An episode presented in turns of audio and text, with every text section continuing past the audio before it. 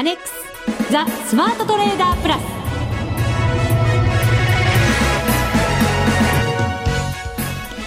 こんにちは内田まさです。この時間はザ・スマートトレーダープラスをお送りしていきます。まずは福福コンビにご登場いただきましょう。国際テクニカルアナリスト福永博之さん。こんにちは。よろしくお願いします。そしてマネックス証券の福島正さんです、はいこんにちは。よろしくお願いします。どうぞよろしくお願いいたします。お二人とも冷静に番組に出てらっしゃいますが なんと30秒前に滑り込みセーフという。ねえ。いや内田さんね本当にあのドキドキさせて申し訳ありませんでしたね。本当ドキドキしましたよ、でも今日は番組の中でも、はい。ドキドキリスナーの皆さんにしていただこうと思いますよ、はい。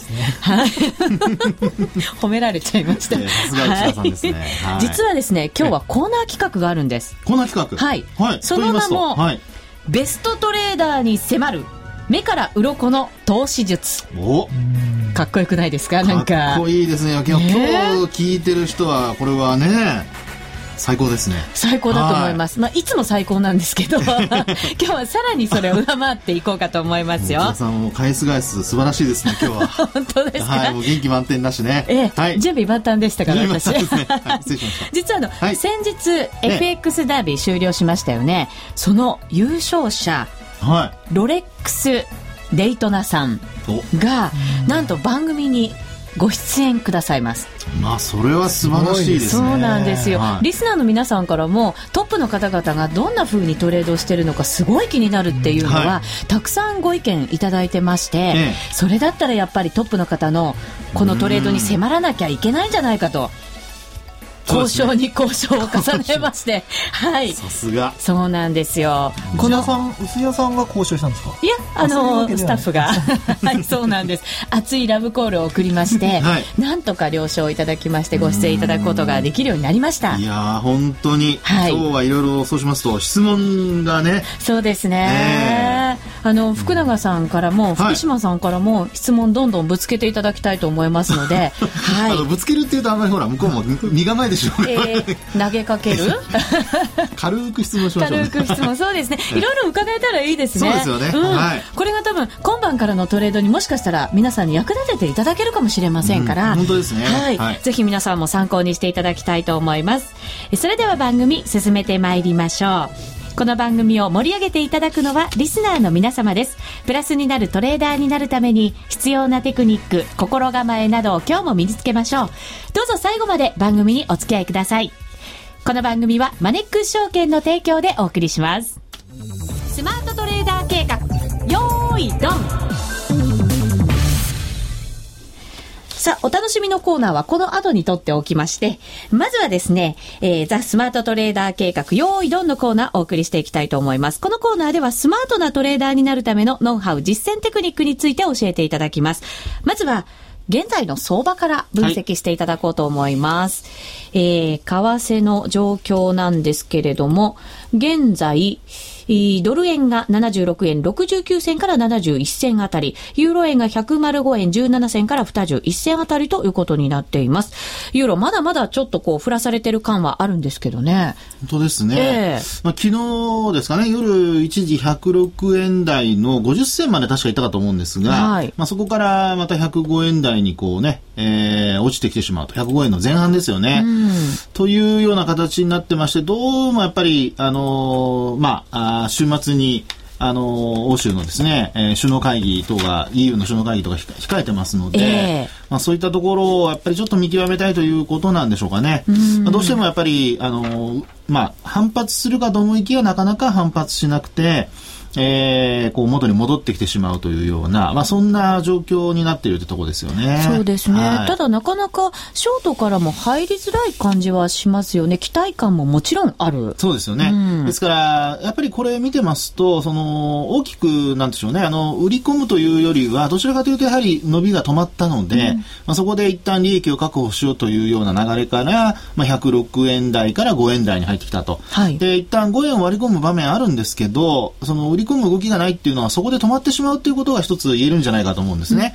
ですから105円割り込んだところで、内田さんがおっしゃるように、やっぱり、あの、そこから、まあ、下落するとなればね、あの、もっともっと売ろうっていう動きが出てくるんでしょうけども、まあ、そこまではやはり、あの、売り圧力は強くないということで、まあ、どちらかというと、やはり、あの、5円から、えー、まあ5円割れのところからですね、えー、6円半ば、あるいは7円手前のところまでのちょっと、いわゆるこのボックス相場とか、まあ、そういう今状況になってるんじゃないかと思いますね。はい。そのユーロ圏の方々の要人のこういろんなコメントに少しずつ振らされてる感はあるんですけれども、はい、今週末に何かこう期待できるようなものが出てくるというふうに見てらっしゃいますか？うん、あのー、まあ、出てくるかどうかはわかりませんけど、ただ悪くはならないと思いますね。これ以上は。これ以上は後退はしないんじゃないかなとは思いますね。うん、で、今一つ気になるのは、やはりギリシャでですね、あのー、大規模なゼネストですね、ストライキが起行われて、行われていて、過去最大規模らしいですね。ねすごいですよね。うん、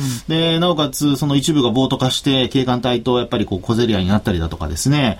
で、やっぱりあれを見てますと、周りのその国々だとか、あるいはまあアジアにいる私たちにしてもですね、あの本当にね、あの借金というか、あのまあ、デフォルトさせないように、お金を貸しても、その後ちゃんと再建してくれるんだろうかという、ちょっと心配になっちゃうんですよね。そうなんですよね。んなんとなく、自分のいけないところは自分で あの、尻拭いした方がいいんじゃないかとか、なんか思っちゃいますよね。ああいうデモ見ちゃうと。えー、ですから、まあ、あの、政府に対する不信というのがね、あの、まあ、ああいったデモに参加されてる人だとかにあるとは思うんですけども、えー、まあ、それをですね、やはり、あの、今、危機的な状況なので、やっぱり乗り越えていかないといけないというところが、やっぱり一番重要ですから、うん。あの、アメリカでも今ね、あの、デモなんか起こったりしてますけども、はい、やはり、その、ギリシャ議会での、おまあ、採決もさることながら、あの、やっぱりギリシャの中でああいった暴動がこう収まってですね、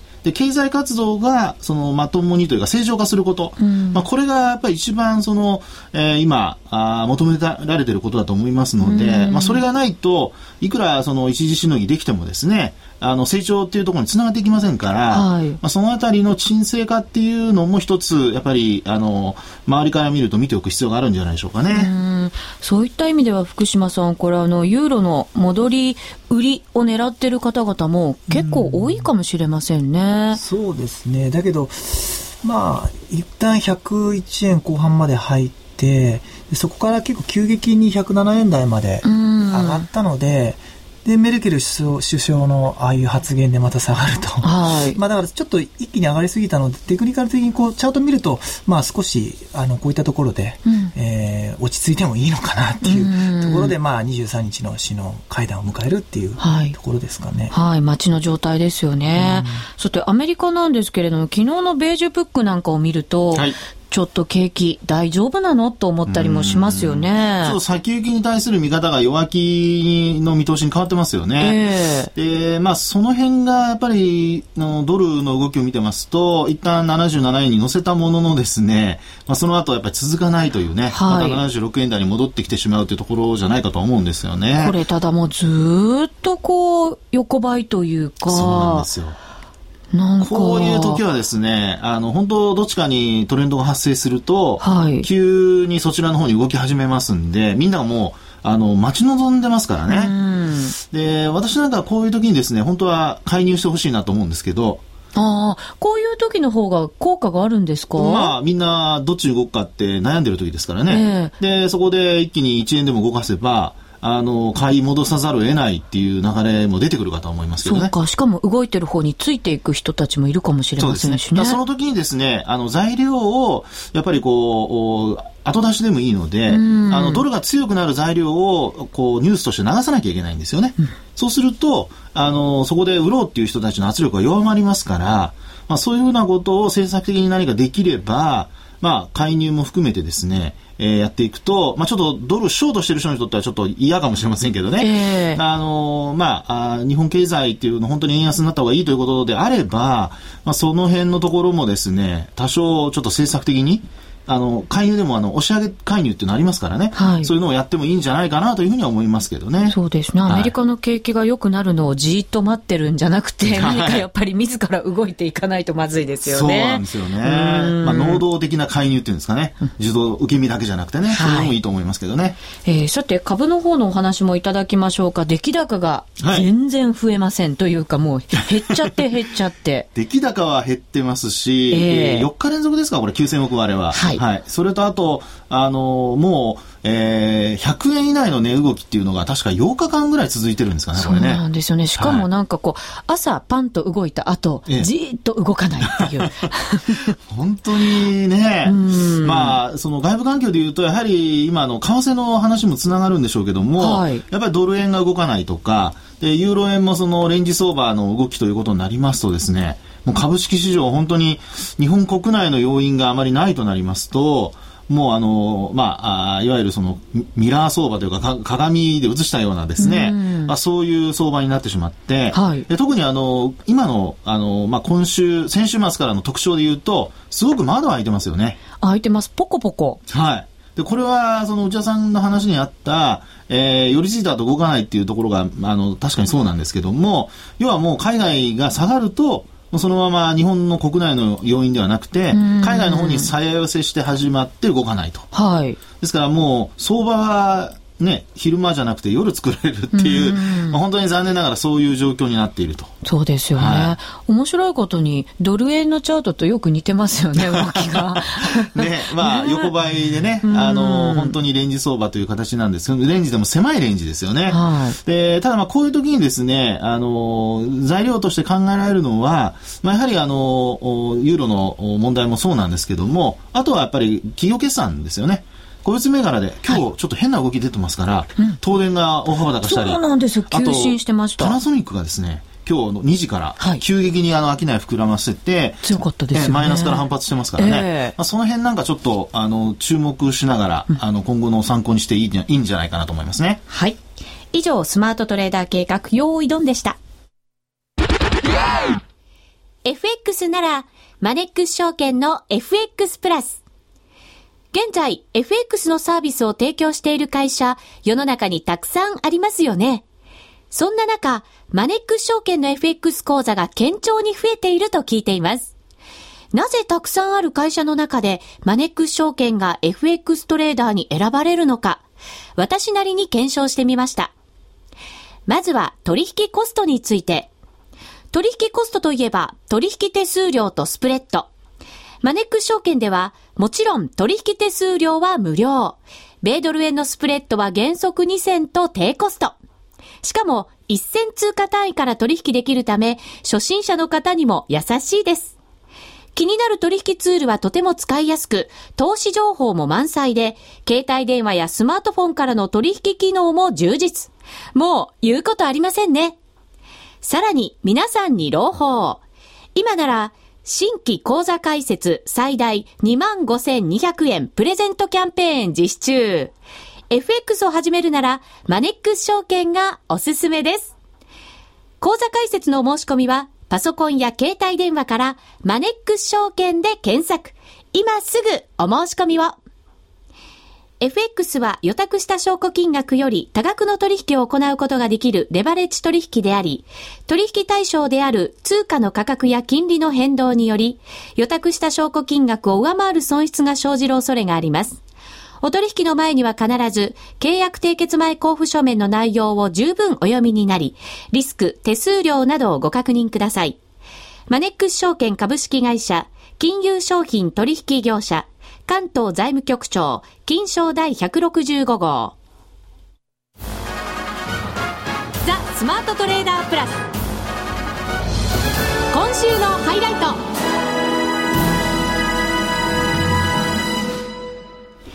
ザ・スマートトレーダープラス今週のハイライトです。冒頭にもご紹介しましたが皆さんお待たせしました。ベストトレーダーに迫る目から鱗の投資術のコーナーです。パフパフパフパフ。ということで、先日終了しました FX ダービーの優勝者、ロレックス・デイトナさんに早速ご登場いただくことにいたしましょう。電話がつながっています。ロレックスデイトナさん。はい。こんにちは。あ、こんにちは。よろしくお願いいたします。あ、こちらこそお願いします。今回は優勝おめでとうございました。あ、ありがとうございます。おめでとうございまありすが。とうございます。おめでとうございます。そしあありがとてう、ございます。番組に出演いただきましてありがとうございます。あ、はい。たまたま今回やっただけなんで。なんか、やっぱり、ね、普通の方だっていうのはわかりますね。お話してるとね。うんはい。早速お話伺っていきたいと思うんですけれども、基本的なトレードスタイルってどんなトレードの仕方をデイトナさんされてるんですか？そうですね。まあ基本稼げると思えば何でもするんですけど。儲けることが一番ですよね。そうですねうん。スイングが基本なんですか？そうですね。スイングですね。うんちなみに FX 始められてどれぐらいなんですか？そうです。本格的にしだして2年ぐらいだと思います。ほー結構あれですか？最初からうまくトレードやってらっしゃるんですか？いやー、最初は結構負けてましたね。うーん。はい。どれぐらいからこううまくいくようになったんですか？そうですね。うんどれぐらい、まあでも、やっぱ去年の、あの、ギリシャショックあたりからですかね。去年の5月以降ぐらいからかな。なるほどぐ。らいから、はいそうするとあれですかね、福永さん。はいトレンドがしっかり出てる時をチそうですねャンスに、はいちゃんと手中に入れてるっていう感じはしますよね。あの、今回もですね、どうも、はじめまして、福永と申します。よろしくお願いします。あ、よろしくお願いします。はい。あの、本当素晴らしいトレードで、最後の追い込み、すごく素晴らしかったですね。あ、まあこれたまたま 取れただけなんいや、皆さんで。そう、謙遜されるんですけどね、なかなかね、そういう、あの、まあ、あー最後勝つか負けるかってすごく重要なとこなので、そこで本当にあの、勝負できるかどうかってすごく重要ですからね、本当におめでとうございます。で、ああの、ありがとうございます。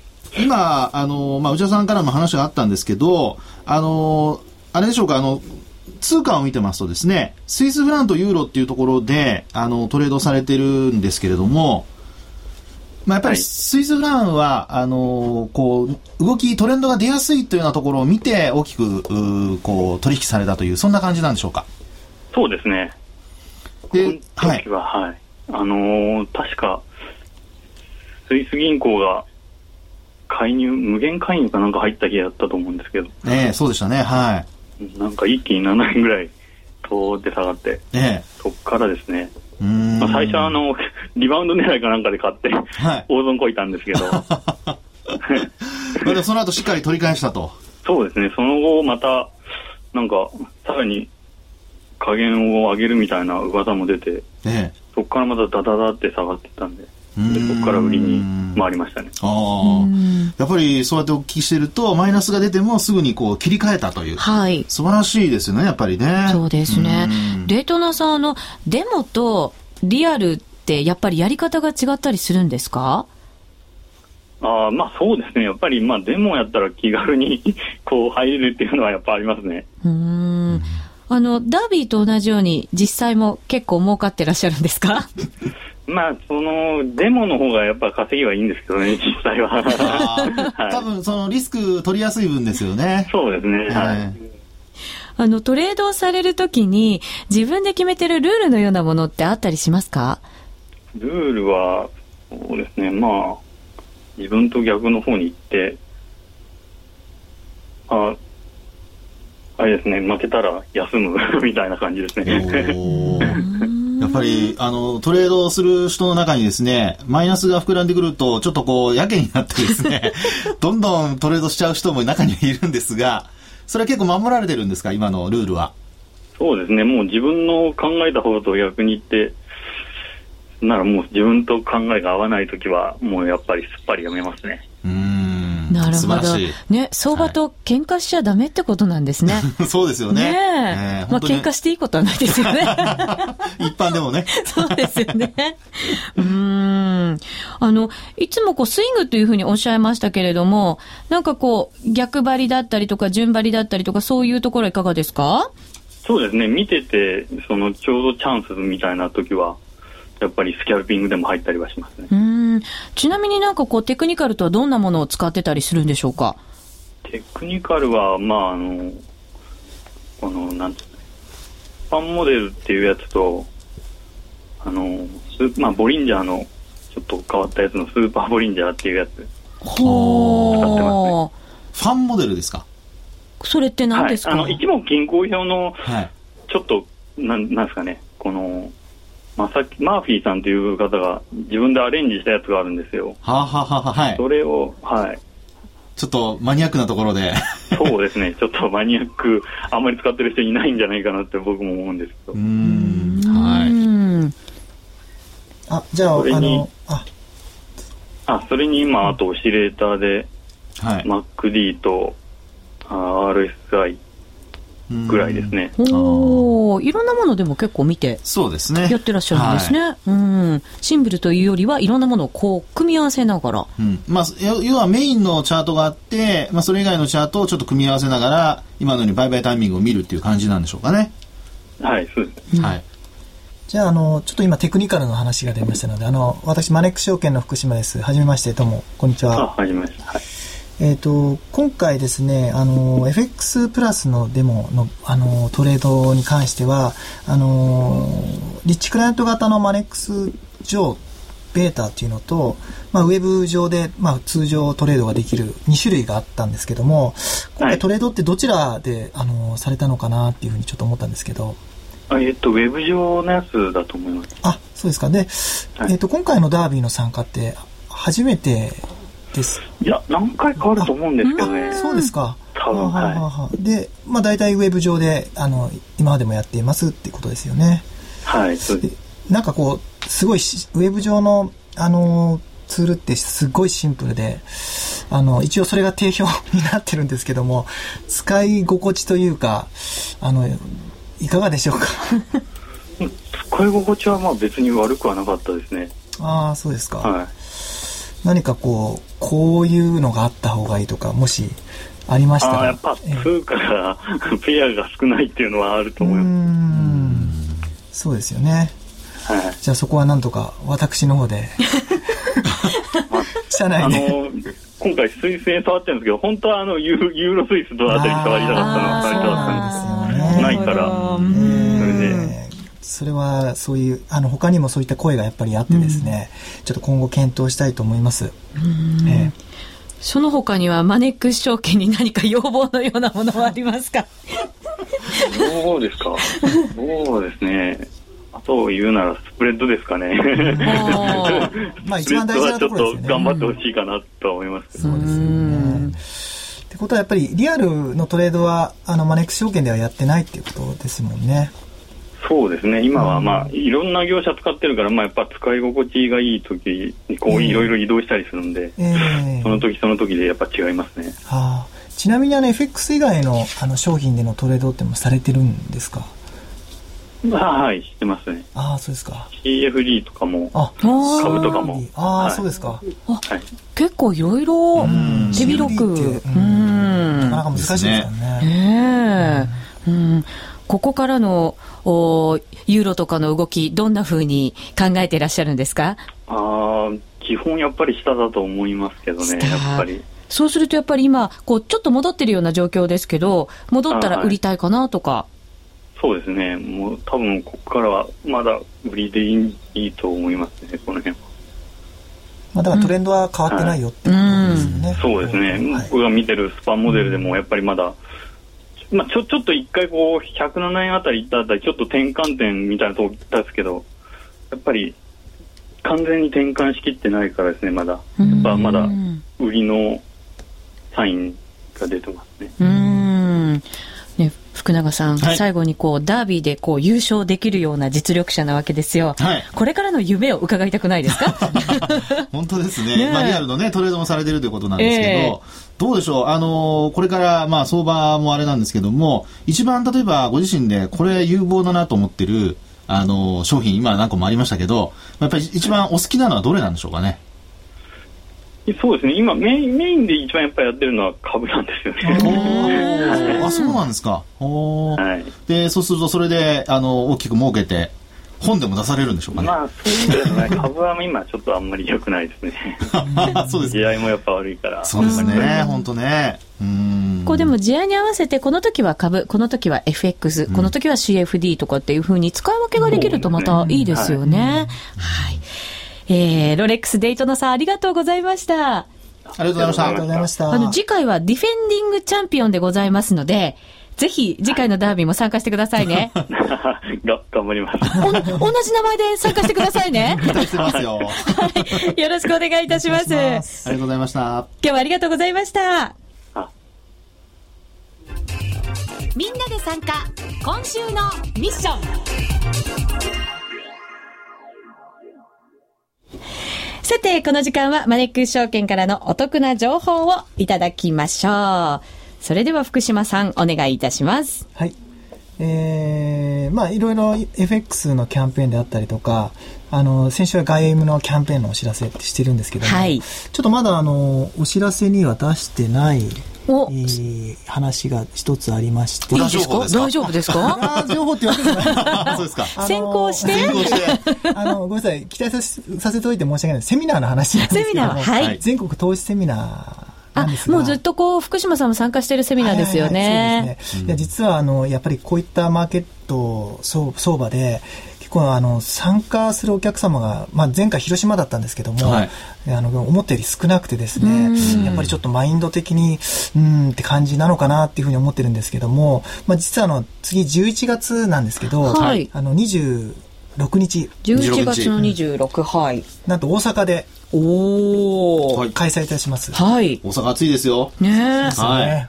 あ気温じゃなくてね、気持ちがね、投資熱がね。はい。はい。暑いと思います。うんはい。で、あの、大阪の御堂会館っていうところがあるんですけども、はいそこのホールで、まあ、あの開催します。うんで、一応ホールはもう900名ぐらい入るようなホールすごい大きいんですね。すねまあ、おそらええく600名ぐらいの、えー参加があるのかなっていうふうには思ってるんですけども、満席にしましょう、満席に。ですね。そうですね、本当ね。で、ぜひですね、あの、そのお知らせに関しては、明日を一応予定してますので、はいえー大阪近隣のお客様、まあ、んもしよろしければ新幹線とか乗って、うん遠くから来ていらっしゃってもいいんですけども、えーぜひ応募していただきたいなっていうふうに思います。はい。明日じゃあ告知されるということは、明日から申し込みが可能になるんですね。はいははいい11月26日の土曜日です。大阪の御堂会館で、えーセミナーが行われます。福島さんももちろん行きますので、ぜひ皆さん足を運んでください。900名様が入る。ね、会場ということですから、はいうん、熱い熱気をぜひぜひ、そうですはい、楽しんでいただきたいと思います。他は大丈夫ですか？福島さん。今日はですね、このぐらいですね。このぐらいで、また次回に残しておいていただいて、素敵な、はい、コメントいただきましょうね。そうですねはい。以上、みんなで参加、今週のミッションでした。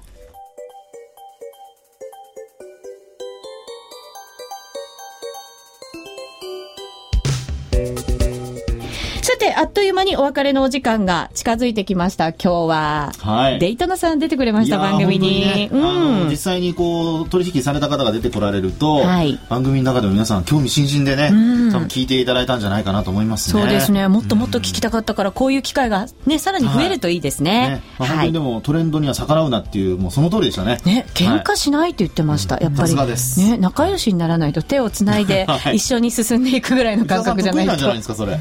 そうですかねえ、まあそうであるといいんですけれどもね。はい。そしてザ・スマートトレーダープラス第6回 FX ダービーのキットカットが出来上がりました。カット出来上がりました。そうなんです。3人同じ大きさで今回は映っていますので、こちら多分ホームページにもアップさせていただきますので、はいぜひ皆さんご覧いただきたいと思います。お送りも多分もうしてるんじゃないかなと思いますよ。すねはい。楽しみにお待ちください。はい。ということでお相手は、福島正と、福永博之と内田まさみでお送りいたしました。キットカット、まもなく届くんじゃないかと思います。それでは皆さん、また来週,、また来週この番組はマネックス証券の提供でお送りしました。